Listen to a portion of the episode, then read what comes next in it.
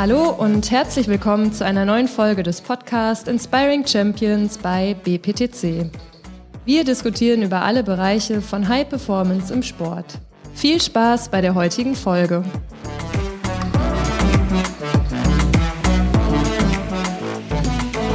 Herzlich willkommen, liebe Zuhörerinnen und Zuhörer, hier zu einer neuen Folge Inspiring Champions und BPTC. Ich, Paul Smith, sitze hier heute wieder mit meinem Co-Host Jan, Jan Peters. Moin. Moin. Ja, schön, dass du heute hier bist. Ich freue mich sehr. Ja, ich mich auch, Paul, dass wir mal hier wieder ein bisschen ins Quatschen kommen. Genau, wurde auch mal wieder Zeit. Ähm, natürlich nicht nur wir beide, wir haben auch wieder einen spektakulären Gast. Jan, dein Stichwort, wen haben wir heute hier? Ja, wir freuen uns äh, super, dass äh, Fabi, Fabian Otte, heute äh, bei uns ist, äh, aktuell Torwarttrainer von der Bundesligamannschaft von Borussia Mönchengladbach. Äh, Fabi, schön, dass du da bist. Ja, vielen Dank. Vielen Dank, Männer. Freut mich sehr. Ja, sauber. Äh, Fabi, willst du einfach mal uns so ein bisschen kurz so durch deine äh, Karrierestation einmal so ein bisschen äh, einleiten, durchführen, dann äh, bekommen wir ein Gefühl für dich und äh, deine Arbeit. Klar, also ich, ich versuche es extrem kurz zu halten. Das war so ein bisschen eine Weltreise in den letzten Jahren. Ich glaube, das wird schwer mit äh, der Re Recherche, die ja, wir hier gemacht ich, haben. Ich, ich gebe mein Bestes und versuche wirklich nur das ganz kurz abzureißen. Also ich komme, ich bin 31 Jahre, wie du gesagt hast, ich bin jetzt gerade Torwarttrainer bei Borussia Mönchengladbach seit Sommer und, und fühle mich sehr wohl in der Bundesligamannschaft dort. War zuvor, ja, wo fange ich an? Also ich komme aus, aus Schüttorf in, in Niedersachsen im Norden und ähm, habe in der Jugend dann kurz bei Preußen Münster gespielt, bin über ein Fußballstipendium nach Amerika gegangen, habe dann dreieinhalb Jahre in Amerika studiert und Fußball gespielt, bin dann zurück nach Deutschland, von da aus nach Neuseeland, und dort als, als Trainer und Spieler gelandet. Dann nach England, habe da mein Masterstudium gemacht und auch wieder Fußball gespielt. Und von England aus ging es dann in die Niederlande zum, zum Sportartikelhersteller Nike, wo ich im Fußball-Marketing gearbeitet habe. Und ja, dann ging es schon wieder zurück nach Neuseeland. Und dann habe ich in dem Fall als Torwarttrainer der Frauennationalmannschaft angefangen, dort zu arbeiten. Und wir sind fast durch. Von, von da ging es dann nach Hoffenheim. Da war ich zwei Jahre bei Michael Rechner und der TSG Hoffenheim als U23-Torwarttrainer unterwegs. Und bin dann letztes Jahr oder vor anderthalb Jahren nach Burnley in die Premier League gewechselt als Torwarttrainer und jetzt im Sommer, wie gerade gesagt, zurück nach Deutschland gekommen und jetzt bei Gladbach aktiv. Wow, ja, das sind auf jeden Fall ein paar äh, echt. War, ein Rekord, glaube ich. Äh, coole und interessante. Ja gut, wir, wir arbeiten ja viel mit Lutz Pfannenstiel zusammen. Der ist, glaube der hat noch ein bisschen mehr auf dem Buckel, was internationale Stationen angeht. Aber du bist auch schon nah dran, also nicht schlecht.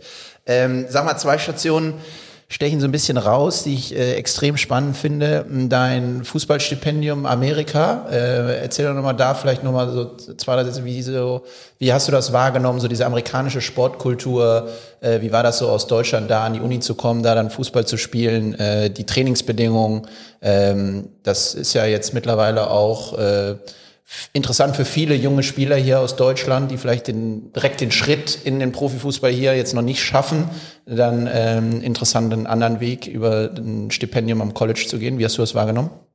Ähm, überragend. Also ich fand die Mischung aus, man kann zur Uni gehen und hat diesen Freiraum, dass man nicht gleichzeitig Training hat, weil das war so ein bisschen das Problem in Deutschland mit ähm, Profitum als Fußballspieler und, und gleichzeitig an die Uni gehen und da dann Vorlesungen auch machen. Und in Amerika hast du wirklich die perfekte Mischung unterm Strich gefunden. Das heißt, ich konnte morgens trainieren, dann bin ich in die Uni gegangen, dann habe ich vielleicht nachmittags nochmal trainiert oder auch nicht. Und das, daneben war natürlich der Lifestyle. Also diese College-Erfahrung an sich war ja überragend. Du hast natürlich ein riesen Sportsystem in Amerika, generell Profisport und auch Unisport. Und dadurch hast du natürlich Zugang zu den besten Facilities, was, was so Athletik und, und Krafträume und, und Physiotherapie und so angeht. Und ähm, das Reisen durchs Land, durch, durch die Entfernung und die Spiele und die Gegner ist natürlich auch nochmal eine Sache, die extrem interessant war für mich, weil ich viel, viel von Amerika auch gesehen habe in den drei Jahren. Und so war das Gesamtpaket einfach perfekt, weil ich ein Studium abschließen konnte, das bezahlt wurde und gleichzeitig aber auch nicht aufhören musste, Fußball zu spielen und das sogar auf extrem ordentlichem Niveau. Also ich würde sagen, das war so obere Oberliga oder Regionalliga vom Niveau. Und, und da war die Mischung einfach echt perfekt. Also würdest du das auch immer wieder jetzt jungen Spielern, äh, so äh, sagen wir mal U19 aus der 19 herauswachsend äh, empfehlen? Auf jeden Fall, also ich kann das nur empfehlen. Ja, schön. Und äh, der, der zweite, die zweite Station, die natürlich sofort äh, ins Auge springt, ist Neuseeland. Wie, wie kommt man nach Neuseeland? Ja, das, äh, wie das manchmal so ist im, im Fußball, im Leben, dass man irgendwo jemanden kennengelernt hat und dann sich aus den Augen verliert. Und das war in dem Fall ein ehemaliger Mannschaftskollege aus Amerika, der in der Zwischenzeit dann nach Neuseeland ausgewandert ist und da an einer großen Fußballakademie als Direktor angefangen hat zu arbeiten. Und ja, das war dieser Zeitpunkt. Ich wollte noch nicht aufhören, Fußball zu spielen und mhm. habe aber schon gerne Trainerarbeit auch gemacht. Da war ich relativ jung, da war ich glaube ich 23. Und er hat mich dann gefragt, ob ich Interesse hätte, rüberzukommen für, für eine Saison, dann in der, in der ersten Herrenmannschaft zu spielen, aber gleichzeitig in der Akademie auch anfangen, Training zu geben, als, als Trainer für, für Torhüter natürlich und auch für Mannschaften, für junge Mannschaften. Und ähm, das war natürlich eine richtig coole Mischung, weil so konnte ich quasi umsonst diesen Urlaub in Neuseeland wahrnehmen und, und habe ein bisschen gekickt nebenbei und, und habe ein bisschen gecoacht und, und habe ein Auto dort bekommen und konnte so ein bisschen durchs Land fahren, wenn frei war und, und mir einfach viel angucken auch, viel von der Natur und äh, einfach eine perfekte Mischung dann unterm Strich. Cool. Und dann später nochmal, als du dann wiedergekommen bist, so, das war dann über die Kontakte, die du da dann generiert hast, äh, quasi dann wieder zurück zur Frauennationalmannschaft, richtig? Ja, genau. Das war dann über auch einen ehemaligen Mannschaftskollegen, den ich in Neuseeland kennengelernt habe, der in der Zeit dann ähm, Co-Trainer bei der Frauennationalmannschaft geworden ist, beim Nationalverband. Und so bin ich dann reingerutscht in die Rolle als, als Torwartkoordinator beim Verband und, und habe dann hauptsächlich als, als Trainer auf dem Platz die A-Frauennationalmannschaft betreut. Was macht für dich die neuseeländische Sportkultur so in so drei, vier Stichwörtern aus? Also wofür, wofür steht das Land da? Ähm, Offenheit, also Offenheit im Sinne von, das Land ist relativ klein, vier oder fünf Millionen und ähm, es gibt großen Austausch zwischen den Sportarten. Du hast sehr erfolgreiche Sportarten wie die All Blacks im Rugby oder, oder auch die Feldhockey-Nationalmannschaft ist, ist auf sehr, sehr hohem Niveau in Neuseeland. Und der, der Tenor im Land ist, weil das Land so klein ist, weil es relativ wenig Sportler gibt im Vergleich zu großen Nationen, musst du Informationen teilen und musst das Wissen teilen über die besten Trainingsmethoden und die besten Strategien, einfach weil du nur so aus, aus dem kleinen Pool an Athleten, welche Sportler auch immer, das Maximum rausholen kannst. Und so hatte ich echt coole Möglichkeiten, zu den All Blacks mal zu gehen und da zu hospitieren. Und, und diese Offenheit, zusammen natürlich mit der Kultur der Menschen generell, diese Offenheit und Lockerheit, das, das hat mir sehr imponiert und da konnte ich natürlich dann für mich extrem viel lernen, auch einfach von anderen Sportarten. Ich war zum Beispiel, das passt ja auch gut auf euch, ich war beim Nationalcamp von der Hockey-Nationalmannschaft. Ja und ähm, habe da viel mit den Torhütern auch dann gearbeitet. Also ich habe Torwart-Trainingseinheiten mit den Hockey-Torhütern gemacht, mir aber auch dann die, die Torwart-Einheiten, die spezifisch für die Hockey-Torhüter vom, vom Torwarttrainer dort gemacht wurden, angeschaut. Und das war schon extrem spannend. Sehr was, cool. man, was man da sich so abgucken konnte. Sehr cool. Das passt auch ganz gut, was du gerade gesagt hast, eigentlich in diese zwei Hauptthemen, die wir heute mit dir besprechen wollen. Einmal, klar, was du gerade schon meintest, die strategische Kaderplanung und alles, was dazugehört, wo du ja jetzt auch schon, ich sag mal, ein paar Erfahrungen gesammelt hast und natürlich auch dieses Thema Entwicklung und Innovation. Äh, hast gerade selber gesagt, Informationen austauschen, äh, weiterentwickeln. Das steht ja doch auch im Sport immer im Vordergrund. Und ähm, da bist du, glaube ich, auf jeden Fall der, der richtige Ansprechpartner für uns. Ähm, bevor wir jetzt da aber voll reingehen, haben wir, weißt du ja auch schon, äh, eine Einstiegsfrage, die wir immer allen Gästen stellen. Und zwar, ähm, was bedeutet für dich High Performance? High Performance im Sport. Ähm, ich versuche mal eine Kurzfassung zu geben, weil ich glaube, da kann man, also ihr habt es ja auch schon gemacht im Podcast, viel drüber gesprochen und viel sehr, sehr positiv auch analysiert. Für mich ist High Performance im Sport einfach die Einstellung und Arbeitsweise, jeden Tag alles zu investieren, um so irgendwo das Maximum an Entwicklung rauszuholen und gleichzeitig auch natürlich das Maximum an Ergebnissen. Also, ja, wenn man das vereinfacht sagt, irgendwie sein Potenzial versuchen zu so aus, auszuschöpfen und zu maximieren und irgendwie der Beste zu sein, als, als Sportler, als Trainer, der man wirklich sein kann. Und ähm, als Trainer ist natürlich dann meine Aufgabe, Sportler zu finden, die ähnlich denken wie ich, also zu scouten mehr oder weniger, und die dann so zu fördern und so zu fordern im Training, mit dem gleichen Drive, den die Spieler dann haben sollten, um wirklich dieses Maximum rauszuholen. Und dadurch kann, ich kann natürlich durch Trainings- und Wettkampfumgebungen das dann irgendwo versuchen herzustellen und, und mich immer wieder auch daran erinnern, dass ich das verlangen muss von den Spielern, weil ich es von mir selber verlange. Und ich glaube, dass die erfolgreichsten Spieler, die so leben, auch die erfolgreichsten Athleten unterm Strich sind. Da gibt es, glaube ich, einige Beispiele in der Sportwelt, wo, wo Sportler dann sehr, sehr erfolgreich sind, die ähm, nach diesem Lebensstil dann auch versuchen zu trainieren und, und jeden Tag auch jede Sekunde zu nutzen. Einfach alles rauszuholen und der Beste, der man sein kann, zu werden. Ähm, ja, ich glaube, du, du machst einen äh, hervorragenden Übergang dann schon auch in unser nächstes Thema. Ähm, wenn wir über strategische Kaderplanung sprechen, ähm, geht es vor allem viel immer um die interne Sichtweise und die externe Sichtweise. Also was gibt es überhaupt an Talent bei uns äh, im Verein, im Verband und was muss man vielleicht aus extern noch dazu holen. Deswegen, ähm, du sagtest, äh, High Performance hat für dich extrem viel mit Mentalität zu tun. Äh, was ist denn für dich, ich glaube, das ist eine extrem wichtige Eigenschaft für Talent generell, aber mhm. wie, wie definierst du für dich Talent? Das, das ist wahrscheinlich, also eine der spannendsten Fragen in der, in der Sportwissenschaft. Also ich weiß nicht, wie viele Bücher und Forschungspapers und ja Menschen über das Thema schreiben, reden, diskutieren und auch oft kontrovers diskutieren. Also dieses Wort Talent und Talentauswahl ist ja oft auch negativ behaftet im Sinne von, dass Talente nicht ausgewählt werden und fallen gelassen werden. Und ähm, ich habe relativ viel in den letzten Jahren auch versucht, in dem Bereich zu lesen und, und auch dann irgendwo wissenschaftlich zu arbeiten. Und ich habe neulich was Interessantes gelesen und dem stimme ich voll zu. Da wird gesagt, das Wort Talent beschreibt ein sehr, sehr komplexes System. Und erstmal gibt es natürlich diese natürlichen Talentfähigkeiten, die, jemand mitbringt. Und das kann man sich wie so ein Paket vorstellen an individuellen Charakteristiken. Schnelligkeit, Willensstärke vielleicht, vielleicht körperliche Voraussetzungen, physische, perzeptiv, kognitive Fähigkeiten, also vielleicht irgendwelche Sachen, die im Gehirn dann schneller ablaufen. Und unterm Strich ist dieses Paket an individuellen Charakteristiken ähm, gibt, gibt dem Sportler eine Möglichkeit, einfach schneller besser zu werden als der Durchschnitt. Das ist, das ist Talent erstmal als, als Erklärung. Und ich glaube, eine Sache ist wichtig, wenn man sagt, dieses Paket aus individuellen Charakteristiken ist Talent, dass ähm, wenn man sagt, jemand hat Fußballtalent, dann kann das ja völlig unterschiedlich ausgelegt werden. Jemand ist schneller und dribbelt schnell mit dem Ball und hat deswegen vielleicht Talent. Jemand ist gut im Kopfballspiel und sehr, sehr robust im Zweikampf und hat deswegen Talent. Aber vielleicht ist jemand auch technisch, taktisch nicht so bewandert, aber hat absolute Mentalität oder Willensstärke und, und beißt sich in alles rein und, und kommt daher oft zum Ziel. Und das heißt also, dieses Paket ist sehr individuell und, und viele verschiedene Paketzusammensetzungen können zum gleichen Ergebnis führen. Das ist, glaube ich, so eine wichtige Sache, dass das Talent nicht eine Sache bestimmt heißt, dass das sondern eine Mischung aus verschiedenen Kriterien und, und Einflussfaktoren sind. Und ähm, ich glaube, ein zweiter Punkt, der ganz, ganz wichtig ist bei dem Thema Talent, ist, dass ein Baby wird nicht auf die Welt gebracht und hat die und die Talentkriterien automatisch. Man hat irgendwelche intrinsischen Dynamiken, die, die man mitbringt, ja. aber durch Zeit und Entwicklung und Training entwickelt sich Talent in bestimmte Richtungen.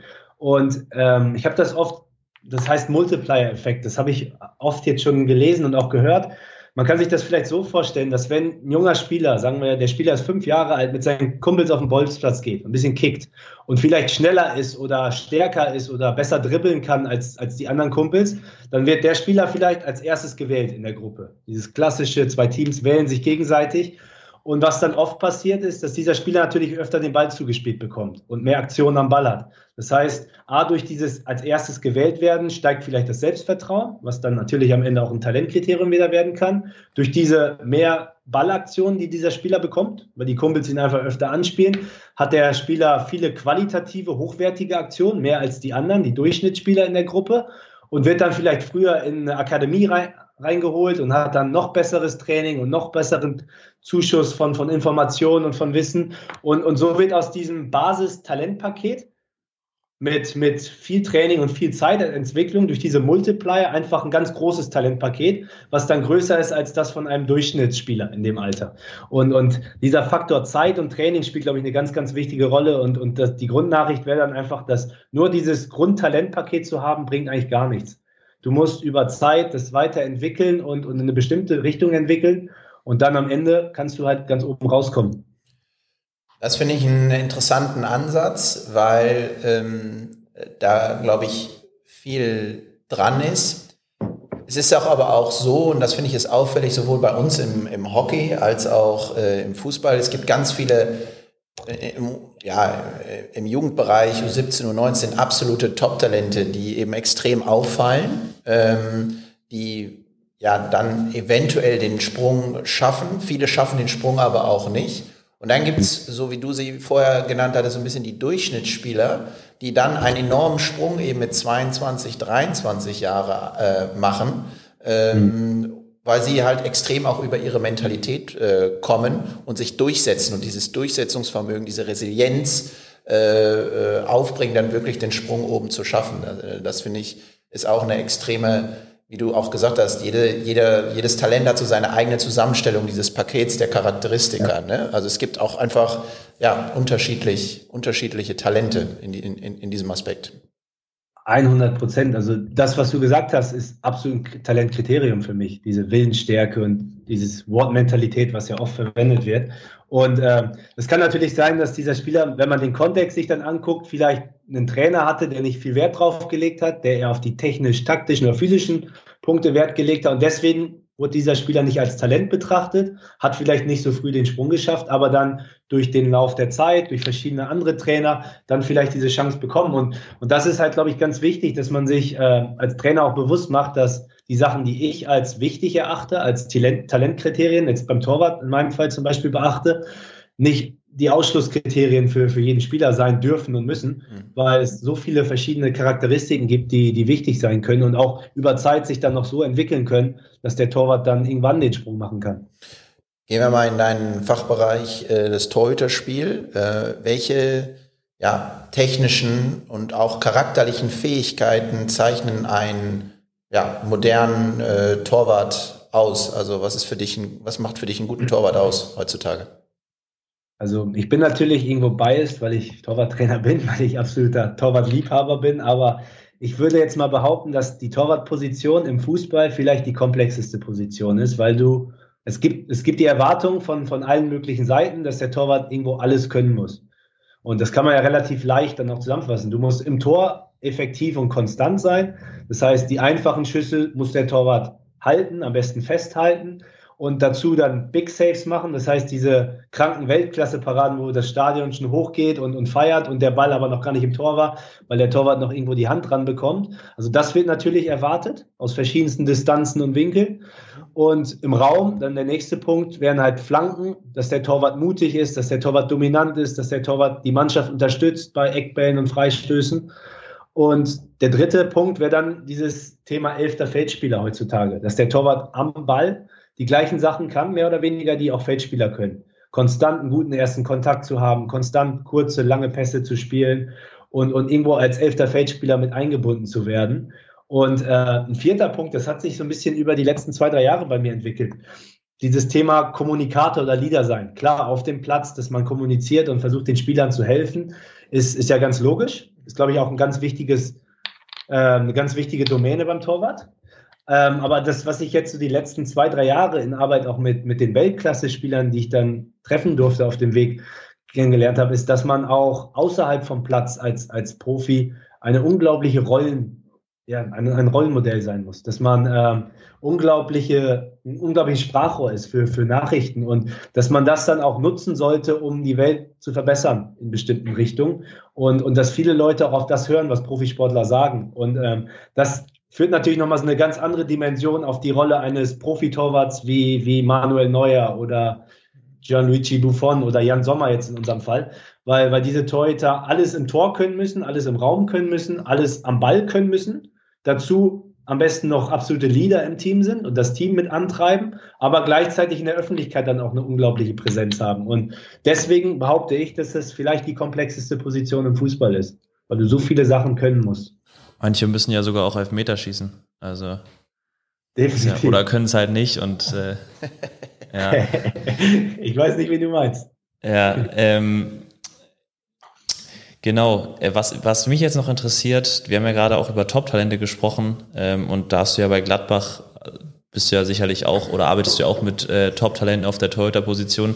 Was jetzt so mein erster Gedanke war, als, als ich das eben gehört habe, war, ich finde den, äh, das Schlechteste, was ja eigentlich einem Talent passieren kann, finde ich, wenn es irgendwie eine besondere Behandlung bekommt im Sinne von, dass es nicht genug gefordert wird, also oder wenn Talent nicht gefordert wird. Ähm, das ist, glaube ich, auch das, wo Jan eben meinte, ne? immer dieses große Talent in der Jugend und dann kommt es in die Herren und muss auf einmal gegen Widerstand arbeiten, was es vielleicht die fünf, zehn Jahre davor nicht richtig erlebt hat, weil es immer der Beste war in der Altersklasse. Und auf einmal bei den Herren merkst du dann, oh, jetzt muss ich irgendwie doch beißen und dann geht's halt nicht. Ähm, mhm. deswegen würde ich mich jetzt, würde mich fragen, wie arbeitet ihr denn mit, mit Top-Talenten oder wie arbeitest du mit Top-Talenten auf der Torhüter-Position? Hast du da eine spezielle Herangehensweise oder ja, wie, wie, wie arbeitet ihr da bei Gladbach äh, mit den Talenten?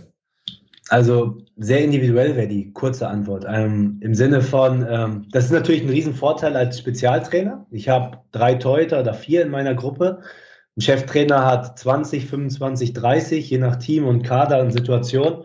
Und durch diese kleine Gruppe, mit der ich arbeite, habe ich A natürlich die Chance, extrem individuell mit den einzelnen Spielern auch zu arbeiten und B, ein extrem ja, tiefes Verhältnis aufzubauen, eine gute Beziehung, ein gutes Vertrauensverhältnis aufzubauen. Und was ich versuche, das habe ich jetzt über mehrere Jahre auch, auch schon so versucht anzuwenden, dass ich für jeden Torwart einen ganz individualisierten Entwicklungsplan habe.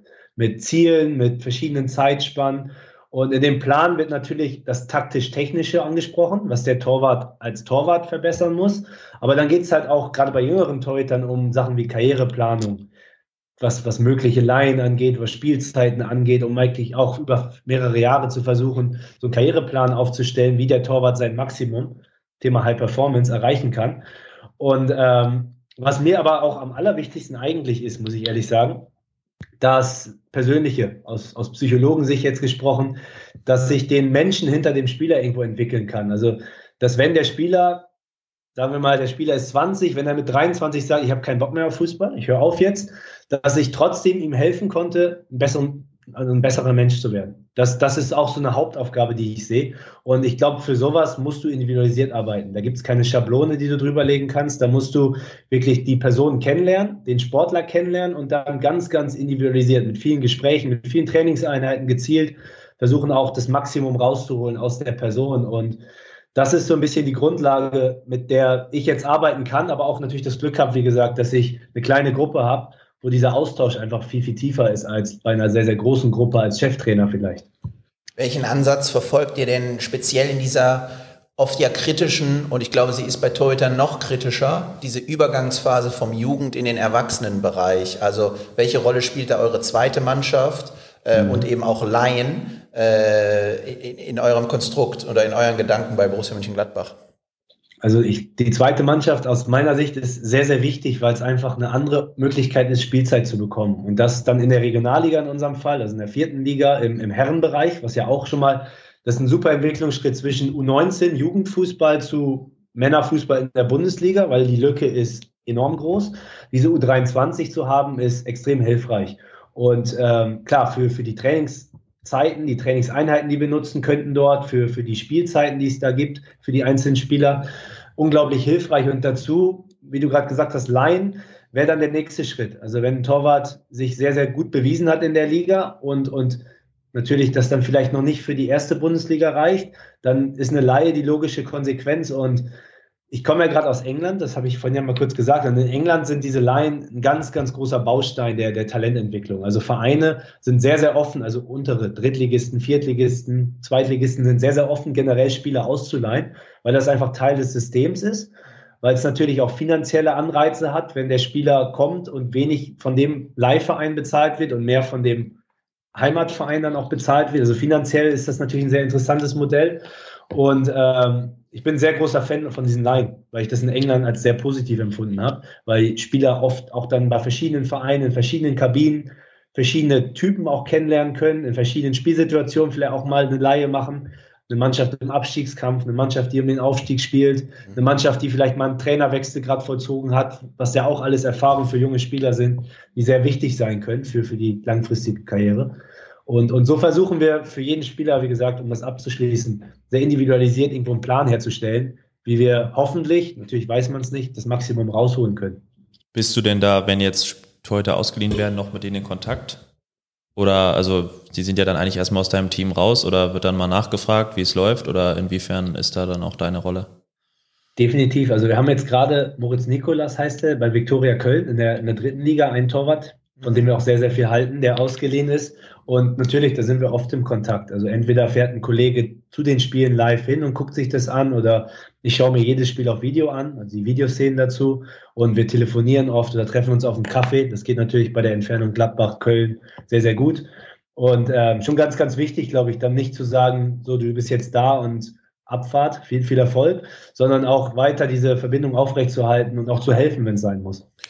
Wie funktioniert die Verzahnung ins NLZ, auf, äh, also mit Blick auf die Torhüter-Position, gerade auch auf diesen, äh, ja, die Trainingskonzeption, die Arbeit, die er da macht?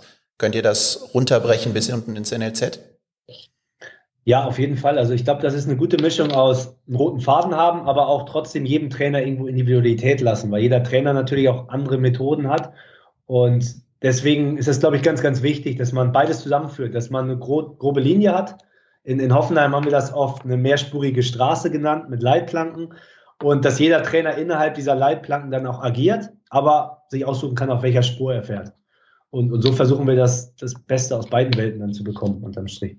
Wie ist das denn jetzt innerhalb deines Torhüter-Teams, was du ja dann betreust? Würdest du sagen, da gibt's oder was ist da eine bestimmte Rollenverteilung in so einem Torhüter-Team? Also ich meine, es ist ja immer, hat man dann weiß ich nicht, zwei Torhüter, ne, die müssen sich ja irgendwie auch verstehen, hast ja immer eine Nummer eins, Nummer zwei, am Ende kann immer nur einer auf dem Platz stehen, dann hast du ja. nochmal irgendwie ein, zwei Jungs dahinter. Ähm, ja, wie würdest du sagen, ist da so die, oder ist da ein wichtiger Aspekt der Rollenverteilung? Also ich glaube zunächst, ähm, es gibt natürlich auch Situationen, wenn ein Trainer Team wechselt und dann kommt man vielleicht mal in einen Verein rein, wo schon eine Torwartkonstellation da ist, dass man auch keinen Einfluss darauf hat, wie die Konstellation ist. Das ist oft kontextabhängig, deswegen eine, eine eher komplexe Frage. Aber wenn ich die Wahl habe und, und die Möglichkeit habe, das zu beeinflussen, dann ist für mich das ganz wichtig, dass es eine klare Rollenverteilung gibt. Dass man eine klare Nummer eins hat und dass die Typen in der Gruppe ja gut zueinander passen, dass sie sich gegenseitig pushen, aber auch gut miteinander harmonieren und, und unterstützen. Und das Glück habe ich in Gladbach, muss ich ehrlich sagen. Also unsere Gruppe ist sehr, sehr funktional und sehr, sehr dynamisch zusammen und, und das ist sehr, sehr positiv, wie das gerade läuft. Ja, ich glaube, da gibt es auf der Torhüter-Position so ein paar Charakter, äh, Charaktere, die extrem gut diese zweite äh, Position irgendwie ausfüllen. Ne? Ich glaube, Tobi Sippel ist einer davon. Ähm, Jens Kral ist noch so ein Beispiel, was ich immer im Kopf habe, der, glaube ich, das auch überragend macht, äh, die mhm. einfach so diese Position annehmen und äh, aber auch gleichzeitig eine Vorbildfunktion für die jüngeren Torwarter dann auf äh, Position drei und vier sind und auch eine extrem wichtige Unterstützung dann wiederum für die erste, für den, für den ersten Torhüter sind.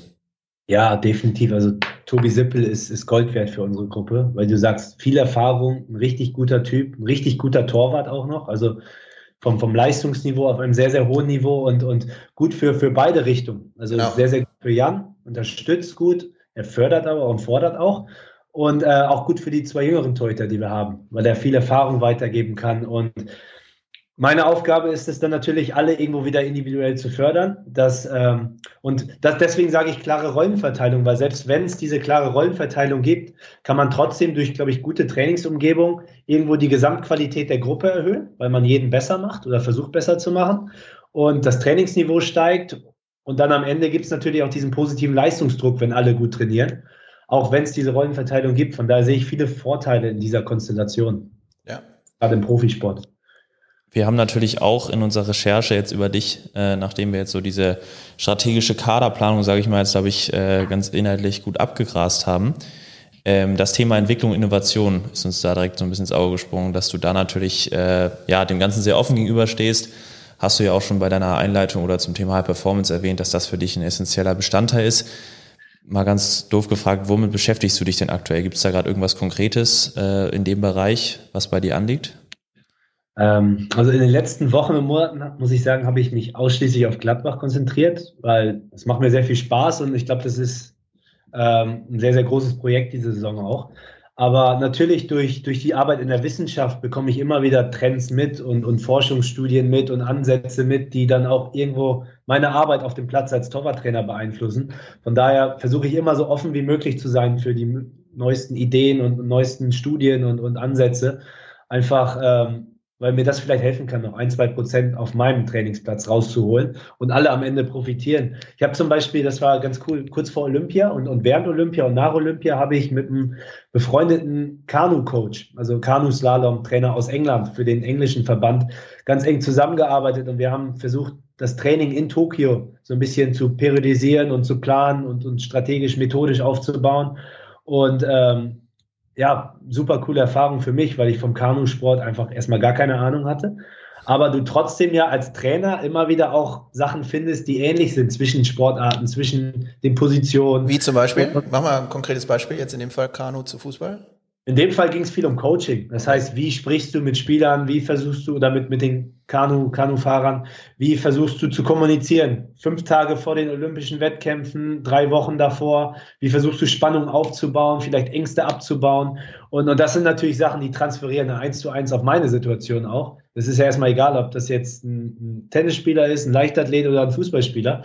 Die, diese menschlichen Züge und die, die Psychologie dahinter ist ja für jeden erstmal gleich. Und das sind so Sachen, da bin ich sehr, sehr offen und, und freue mich immer, wenn ich in den Austausch mit anderen Sportarten kommen kann.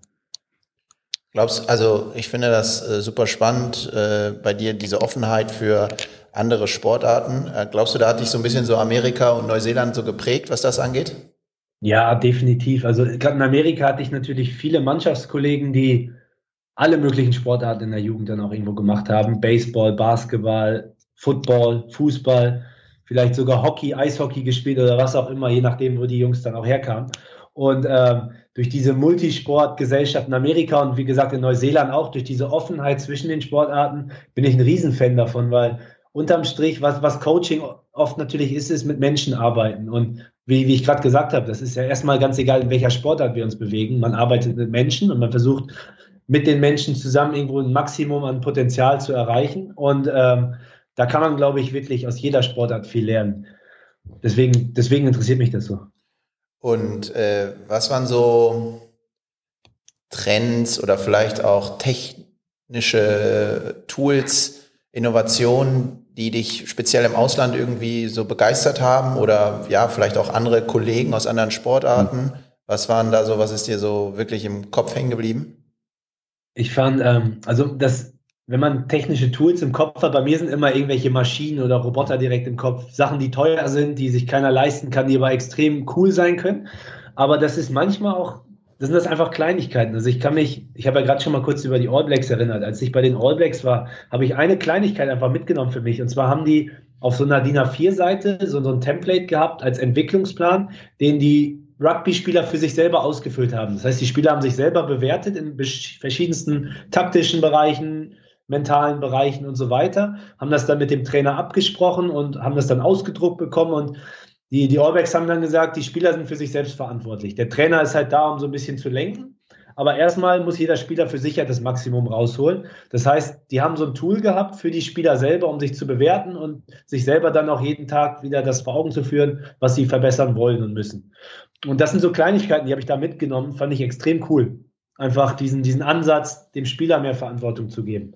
Und ja klar, die andere Station Hoffenheim ist natürlich die andere, das andere Ende des, des Spektrums, weil Hoffenheim, glaube ich, schon einer der innovativsten und, und interessantesten Vereine, Vereine in, der, in diesen Bereichen ist und einfach auch viele Ressourcen investiert werden in das Thema Technologie und Innovation und ja, der, der Erfolg gibt dem Verein unterm Strich irgendwo recht, muss man sagen. Und das freut mich sehr, weil, weil die Arbeitsatmosphäre dort super war und, und wie gesagt, der Umgang mit Technologie und die Offenheit für, für neue Sachen, gerade was so Themen wie Football Now, die Helix und, und auch Virtual Reality und so angeht, ähm, super cool war, dort damit in Kontakt zu kommen und auch zu arbeiten.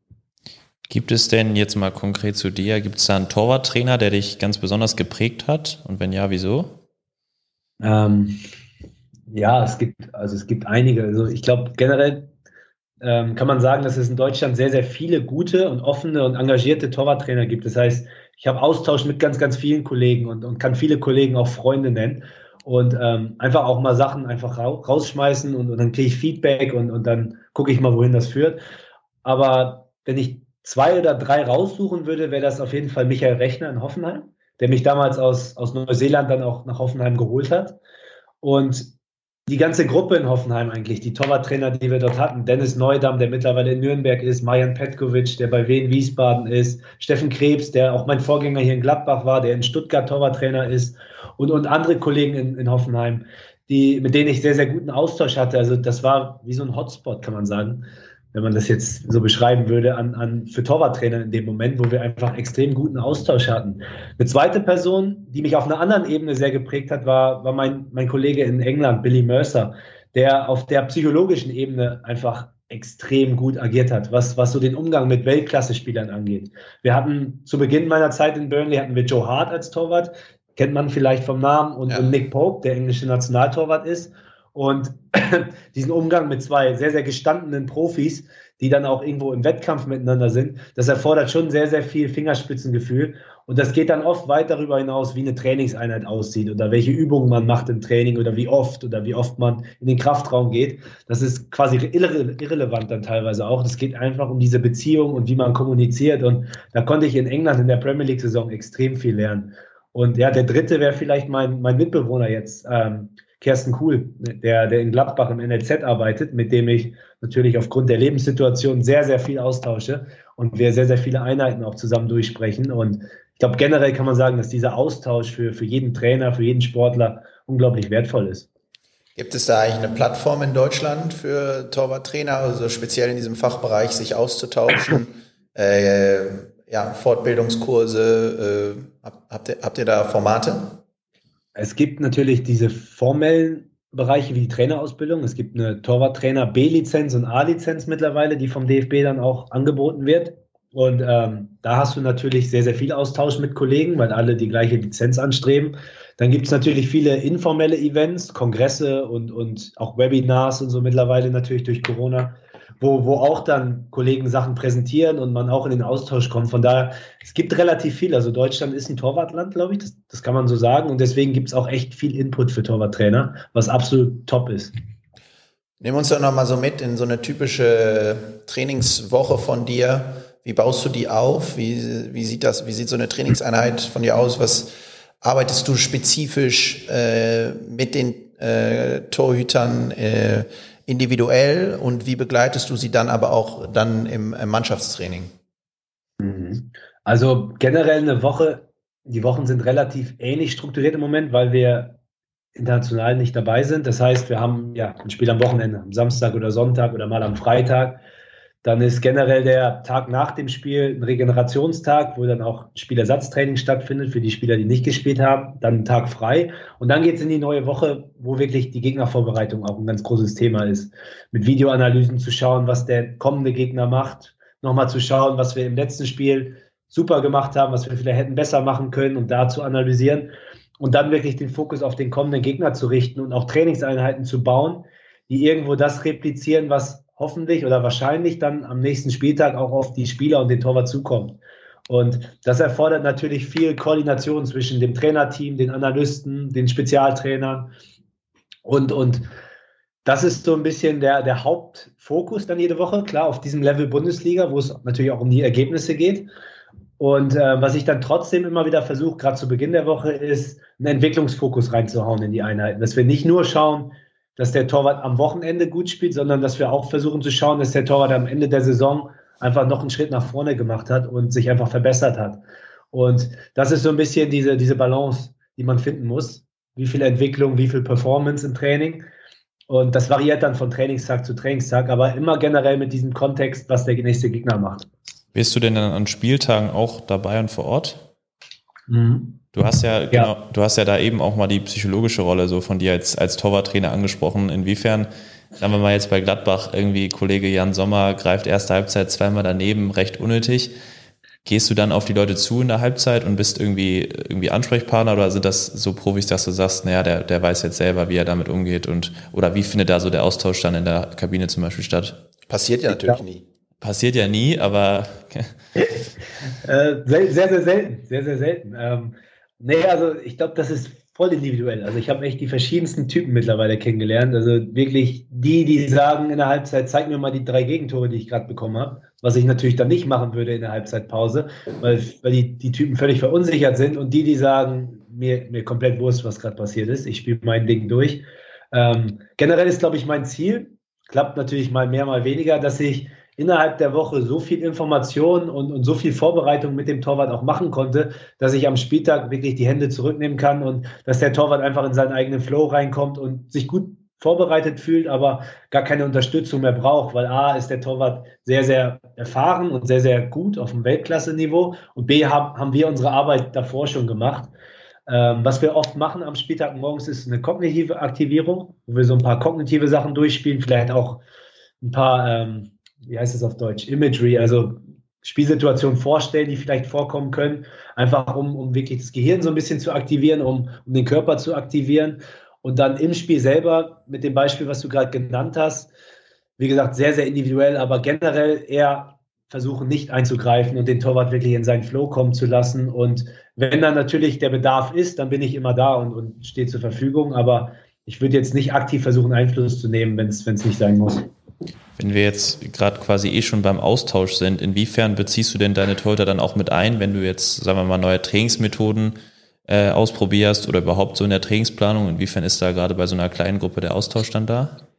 Der ist, der ist riesengroß. Also unterm Strich, das ist wirklich mein, vielleicht meine Meinung, vielleicht die Meinung von vielen. Das Training ist nicht mein Training, das ist das Training der Torhüter. Das heißt, klar, ich leite es an, ich versuche bestimmte Schwerpunkte zu setzen, ich gucke mir den Gegner natürlich im Detail an und habe das Wissen, was dann auf uns zukommen könnte. Aber grundsätzlich ist das das Training der Torhüter. Das heißt, wenn die Torhüter gut mitziehen, dann wird es ein richtig gutes Training. Wenn die Torhüter nicht gut mitziehen, dann kann ich das beste Training der Welt da aufbauen. Das wird, wird aber nicht gut werden. Und, und deswegen ist mir das Feedback von den Torhütern sehr, sehr wichtig. Und ich glaube, und ich behaupte jetzt mal, dass wir das gerade sehr, sehr gut hinbekommen, weil wir viel diskutieren. Wir machen dann auch oft Pausen und besprechen Sachen und ändern Übungen, weil, weil ein Torwart vielleicht eine andere Idee noch hat und die dann auch sehr, sehr gut ist und die wir annehmen als Gruppe. Und deswegen ist das immer so ein Gemeinschaftsprojekt. Klar, ich, wie gesagt, ich gebe den Inhalt vor irgendwo und, und leite auch an, weil das mein Job ist unterm Strich und ich versuche diese Gruppendynamik herzustellen, was wir gesagt haben, mit der Rollenverteilung, mit der Stimmung in der Gruppe. Aber unterm Strich sind die Torhüter genauso an der Trainingseinheit beteiligt wie ich oder sogar noch mehr, weil sie physisch natürlich dabei sind. Wie ähm, ist denn eigentlich dieses Verhältnis zwischen äh, spezifischem Torwarttraining und dann Mannschaftstraining ungefähr? Sehr eng. Also ich finde es sehr, sehr wichtig, dass das sehr eng ist, weil also ich muss natürlich A wissen, was beim Mannschaftstraining vorkommt, was die Mannschaft trainiert, damit ich die Torhüter bestmöglich auf dieses Szenario bei der Mannschaft vorbereiten kann. Mhm. Das heißt, wieder dieses Thema Kommunikation zwischen den verschiedenen Trainern und den Analysten ist, ist ganz, ganz wichtig im, im Profisport, aber auch generell, glaube ich, auf allen Ebenen. Und ähm, dann gibt es natürlich klar immer diese Momente, wo man auch mal mit der Gruppe isoliert arbeitet. Aber generell ist diese Integration ein ganz, ganz wichtiger Teil, weil im Mannschaftstraining, das ist jetzt sportwissenschaftlich gesprochen, kannst du halt Situationen wirklich replizieren, die auch realistisch sind, die spielnah sind. Das kann ich im Torwarttraining mit drei Torhütern und mir selber natürlich gar nicht machen. Ich kann ja kein 10 gegen 10 mit vier Leuten darstellen und sagen, das ist jetzt ein spielnahes Torwarttraining. Ich kann versuchen, verschiedene Muster irgendwo abzubilden und dann vereinfacht auch durchzuspielen, aber unterm Strich musst du im Mannschaftstraining das Ganze ansprechen, auch was taktische Sachen angeht mit den Verteidigern zusammen, weil wie oft läuft ein Spieler ganz allein aufs Tor und kein Mensch ist drumherum. Das passiert sehr, sehr selten. Meistens sind Verteidiger dabei, vielleicht noch die Sechser, die Mittelfeldspieler und es muss diese Kommunikation geben und das Verständnis zwischen den verschiedenen Linien. Welche Rolle spielt Videoanalyse in deinem Arbeitsalltag? Ähm, sehr, sehr viel. Also sehr, sehr groß. Wie ich gerade gesagt habe, einmal Spiel Vor- und Nachbereitung natürlich. Aber was wir auch oft machen, ist das Training filmen. Mhm. Und da gibt es verschiedene Ansätze. Es gibt so Apps, die in Echtzeit filmen. Die kann man dann, dann kann man auf dem iPad einfach das iPad hinstellen und dann filmt das das Training in Echtzeit. Und man kann sagen, geht mal nach eurer Übung hin und guckt euch an, was ihr gerade gemacht habt. Einfach um so ein Echtzeit-Feedback zu bekommen.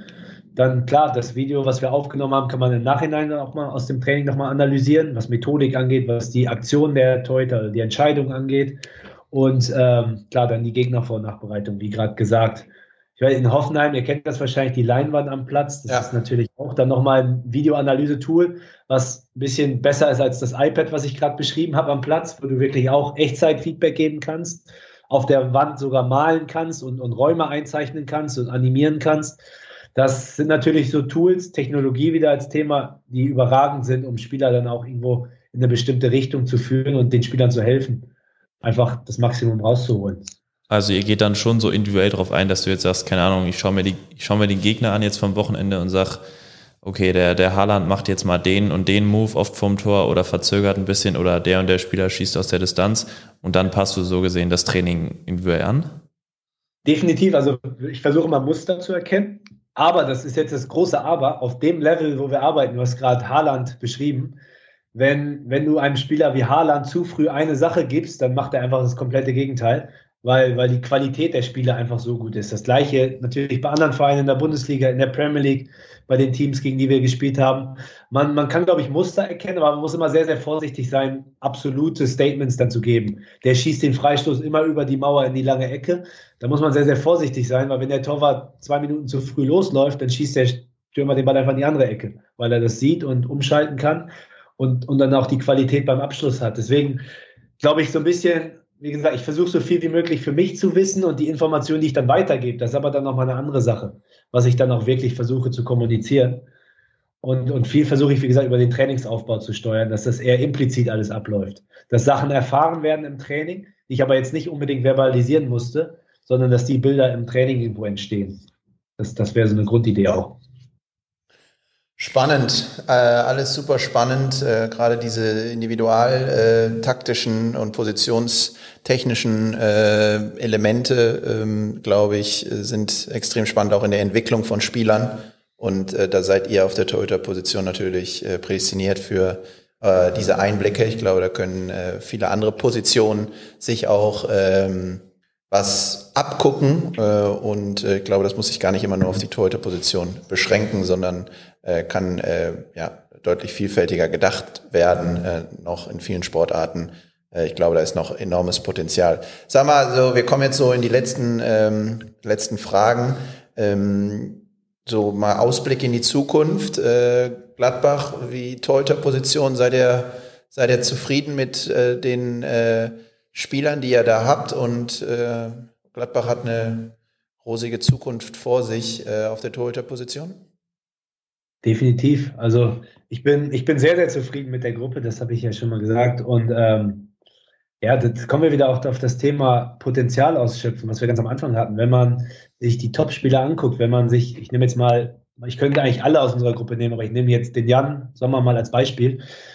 Ein absoluter Vollprofi. Also natürlich Weltklasse als Torwart seit, seit vielen Jahren jetzt schon, aber auch Weltklasse neben dem Platz und, und versucht wirklich in allen Bereichen, was Ernährung, Psychologie, ähm, Krafttraining und, und, diese athletischen Reize angeht, wirklich das Maximum rauszuholen und wirklich jeden Tag 100 Prozent danach zu leben.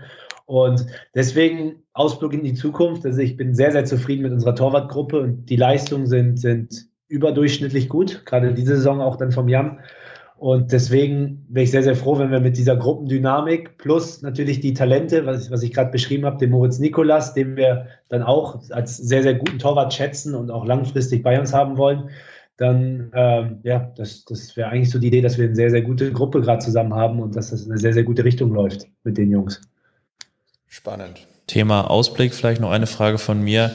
Inwiefern beeinflusst dich das auch, wenn es jetzt zum Beispiel mal nicht so gut läuft oder mal die Punkte fehlen am Wochenende oder es mal eine Phase gibt, wo man ja eher mal unten in der Tabelle steht, äh, macht das dann auch was mit dir oder irgendwie, wie versuchst du das dann auch mit deinen Tor äh, vielleicht auszublenden?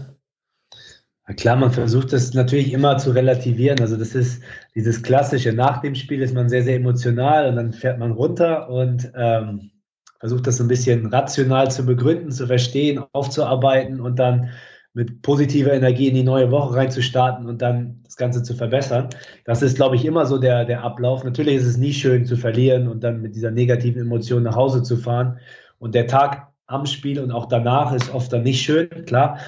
Aber generell hilft es, glaube ich, nichts, weil man wird immer Spiele verlieren und man wird auch immer mal wieder vielleicht unten in der Tabelle sein, dann ist man mal wieder weiter oben. Ich glaube, man muss immer weitermachen und das versuche ich halt dann vorzuleben irgendwo und auch irgendwo vorzuspielen, selbst wenn ich mich nicht danach fühle, weil es ganz wichtig ist, dass alle versuchen immer weiterzumachen und, und dass du wirklich sachlich und vernünftig dann auch auf dem Platz versuchst, das Ganze voranzutreiben. Sehr gut. Letzte Frage. Was macht ein Fabian Otte in zehn Jahren? Ist er immer noch Torwarttrainer? Boah, wenn, wenn meine Hüften und Knie das weitermachen, dann glaube ich schon. Dann hätte ich schon Bock drauf auf jeden Fall. Aber ähm, das ist echt, das ist so eine Frage, wenn du mich das jedes Jahr wahrscheinlich die letzten zehn Jahre gefragt hättest, dann hätte ich dir immer was gesagt und war zwei Jahre später dann irgendwo anders. Aber ähm, ich bin sehr, sehr zufrieden in Gladbach, muss ich sagen. Also der Verein ist echt richtig cool, die Infrastruktur ist super, unsere Gruppe ist gut, wie ich gesagt habe. Von daher vielleicht in Gladbach, hoffentlich in Gladbach. Das, das weiß man im Fußball aber, glaube ich, alles nie. Das ist immer sehr, sehr schwierig in diesem Geschäft, zehn Jahre vorauszuplanen. Den Luxus haben die wenigsten. Schön. Dann hören wir doch hier mit einer typischen Fußballerfloskel, äh, können wir das hier.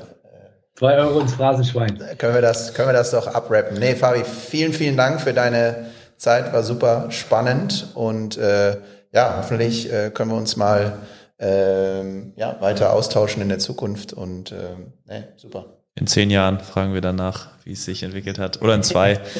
ähm, nee, cool. Hat, hat Bock gemacht, glaube ich. Ähm, war viel Spannendes dabei, auch bisschen über, über Fußball und äh, Torhüter sein abgenördet. Äh, also wir alle drei, fand ich äh, richtig cool. Das Niveau war ganz, ganz hoch. Genau, genau, hohes Niveau. Muss uns auch mal selber loben, ne? Genau. Ja, ja macht ja sonst keiner, sind ja nur wir hier. ähm, ja, äh, danke an alle Zuhörerinnen und Zuhörer auf jeden Fall fürs, fürs Reinhören. Wir hoffen, dass ihr auch Spaß gehabt habt. Äh, checkt natürlich auch wieder unsere ganzen Social Media Kanäle aus. Instagram und LinkedIn. Und ähm, ja, ansonsten bleibt mir gar nichts mehr, als eine schöne Woche oder ein schönes Wochenende zu wünschen, wann auch immer ihr reinhört. Danke nochmal an dich, Fabi. Viel Erfolg für den Rest der Saison und vielen, vielen Dank. Äh, wir drücken die Daumen und äh, ja, tausend Dank. Jo, und damit Tschüss von uns. Tschö. Ciao, ciao.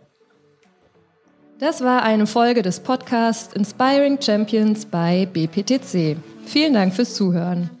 Für weitere Informationen schaut gerne auf der Website von BPTC unter bptc-sports.com vorbei, besucht die LinkedIn-Seite von BPTC und abonniert uns auf Instagram unter inspiring.champions.